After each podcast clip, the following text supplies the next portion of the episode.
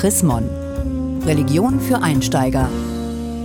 Der größte Lump im ganzen Land, das ist und bleibt der Denunziant. Dieses Zitat wird Hoffmann von Fallersleben zugeschrieben. Ein Denunziant ist jemand, der einen anderen zum Beispiel bei staatlichen Einrichtungen anschwärzt und sich davon möglicherweise auch noch einen Vorteil erhofft. Denunzianten sind oft nichts anderes als Gemeindeverräter. Als ein klassischer Verräter aus der Bibel gilt der Jünger Judas. Kann man Judas verzeihen? Diese Frage stellt Religion für Einsteiger im Chrismon Februarheft.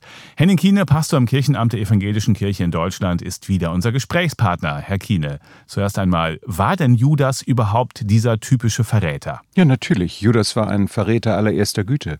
Er hat Jesus verraten an diejenigen, die ihn dann ergreifen sollten. Und das sogar noch mit einem Kuss. Also mieser geht's ja nicht. Wusste Judas über die Konsequenzen seines Verrats Bescheid? Also die Konsequenzen werden ihm so klar gewesen sein, denn die Geldsumme, die er dafür bekommen hat, war ja immerhin eindeutig auf Verrat hin angelegt. Also Judas jetzt moralisch irgendwie reinzuwaschen, das spiele ich nicht mit. Nein. Kann man Judas verzeihen? Einem Verräter zu verzeihen, ist, glaube ich, nicht die Sache von Menschen.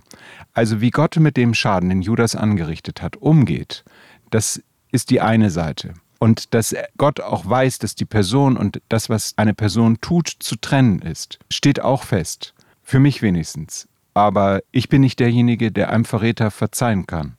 Denn Verrat ist ja eigentlich gerade bei Verrat von Freunden und Freundinnen ist das mieseste, was es gibt. Und auf dem Schulhof würde man das gar nicht dulden. Weder als Lehrer äh, noch als Mitschüler. Wer verrät, ist außen vor. Aber kann es nicht sein, dass es ohne diesen Verrat gar keine Kreuzigung gegeben hätte und auch gar keine Auferstehung? Gute Spekulation. Mag sein, hätte sie so nicht gegeben, wäre sie auf einem anderen Weg gekommen. Denn der Beschluss, äh, Jesus zu kreuzigen, im Markus-Evangelium, da braucht es wenige Seiten und schon weiß man Bescheid. Sie beschlossen, ihn zu töten. Es hätte sich ein anderer Weg gefunden. Vielleicht hat Judas den Weg abgekürzt. Das mag so sein. Aber die Notwendigkeit, mit der dieser Teil der Geschichte erzählt wird, erschließt sich nicht. Und das ist vielleicht auch das Gute daran, dass es eine offene Stelle im Evangelium der Passionszeit gibt, bei der man sagt, hier bin ich ratlos, hier stehe ich auch vor einem Abgrund, den ich aus anderen Menschen und aus mir selbst kenne. Und ich bin davon überzeugt, dass Gott keinen schlechten Menschen braucht, um was Gutes auszurichten. Also ich bin davon überzeugt, dass es nicht ganz viel Sünde braucht, damit die Gnade Gottes umso sichtbarer wird. Ostern hätte es auch gegeben ohne Judas. Nochmal was ganz Grundsätzliches zu Verrätern oder Whistleblowern, wie man sie auch heute nennt. Ohne Verräter wie Edward Snowden zum Beispiel oder jetzt vor kurzem beim ADAC jemand, der einer Zeitung was über falsche Zahlen ausgeplaudert hat, wären wir doch alle dümmer. Brauchen wir manchmal nicht auch Verräter? Das Volk wurde betrogen mit falschen Ergebnissen. Und da hat jemand das nach außen erzählt. Ist das Verrat? Hat dadurch jemand Schaden erlitten? Ich würde sagen, eher nein, sondern es ist deutlich geworden, dass Umfragen, die durchgeführt worden sind, gefälscht worden sind. Das ist kein Verrat. Im Sinne von dem, was Judas gemacht hat. Judas hat einen Freund verraten, er hat jemanden ans Kreuz geliefert.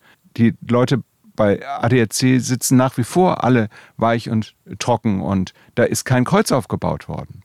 Da ist auch kein Pranger aufgebaut worden, sondern die Möglichkeit in diesem Betrieb, sich zu bessern und jetzt anders zu handeln, ist eröffnet worden. Also Verrat ist nicht gleich Verrat. Vielen Dank, Henning Kiene, Pastor im Kirchenamt der EKD in Hannover.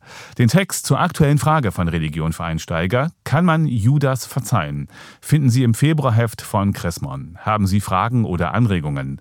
Dann schreiben Sie uns unter leserbriefe.chrismon.de. Mehr Informationen unter www.chrismon.de